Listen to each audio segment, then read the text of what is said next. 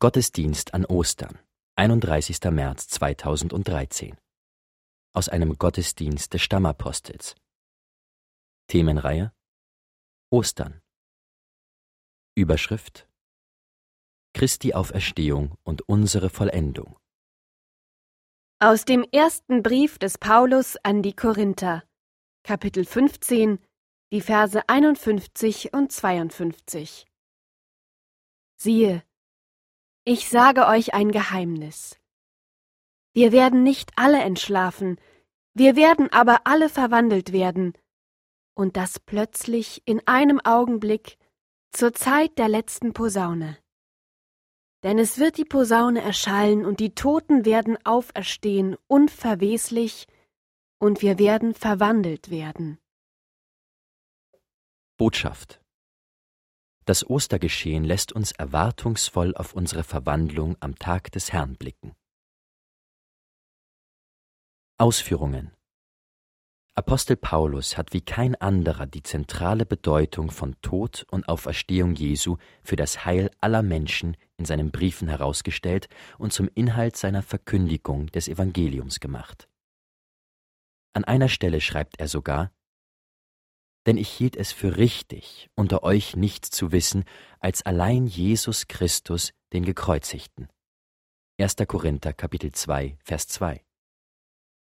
Das ist umso bemerkenswerter, als er nicht wie die anderen Apostel zu den Zeugen des Ostergeschehens gehörte und ihm der Auferstandene erst nach der Himmelfahrt erschienen war. Gleichwohl ist für ihn die Auferstehung Jesu Christi von den Toten unumstößliche Realität und für alle Menschen Wendepunkt in der Heilsgeschichte. Christi Sieg ist uns geschenkt. Der Tod, der seit Adam geherrscht hat, ist mit der Auferstehung Christi bezwungen und verschlungen in den Sieg. Aus diesem Sieg nimmt der Apostel die Gewissheit des künftigen Heils, der Auferstehung und Verwandlung am Tag Christi. Denn wie sie in Adam alle sterben, so werden sie in Christus alle lebendig gemacht werden. Ein jeder aber in seiner Ordnung, als Erstling Christus, danach, wenn er kommen wird, die, die Christus angehören. 1. Korinther, Kapitel 15, die Verse 22 und 23.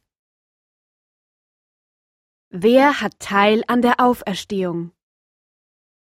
Die Frage ist nun, wer wird zu denen gehören, die an Christi Sieg Anteil haben? Das sind die, die an die Auferstehung Jesu glauben, ihm nachfolgen und seine Wiederkunft erwarten.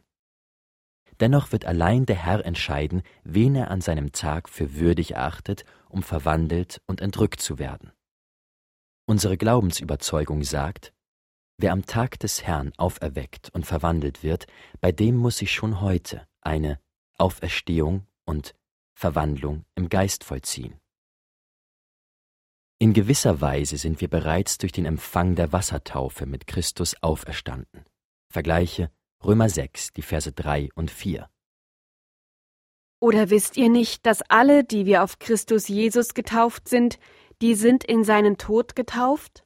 So sind wir ja mit ihm begraben durch die Taufe in den Tod, damit, wie Christus auferweckt ist von den Toten, durch die Herrlichkeit des Vaters, auch wir in einem neuen Leben wandeln.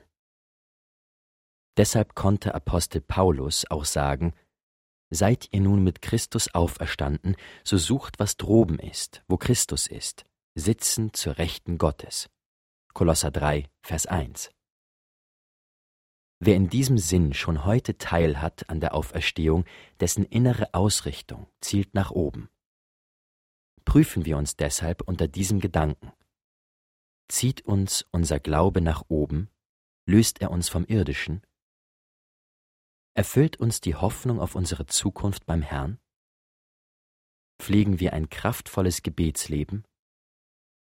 Trachten wir danach, Wohlgefallen und Segen Gottes auf uns zu ziehen? Die angeführten Punkte sind Zeichen dafür, dass man an der Auferstehung Jesu Christi schon hier teilhat.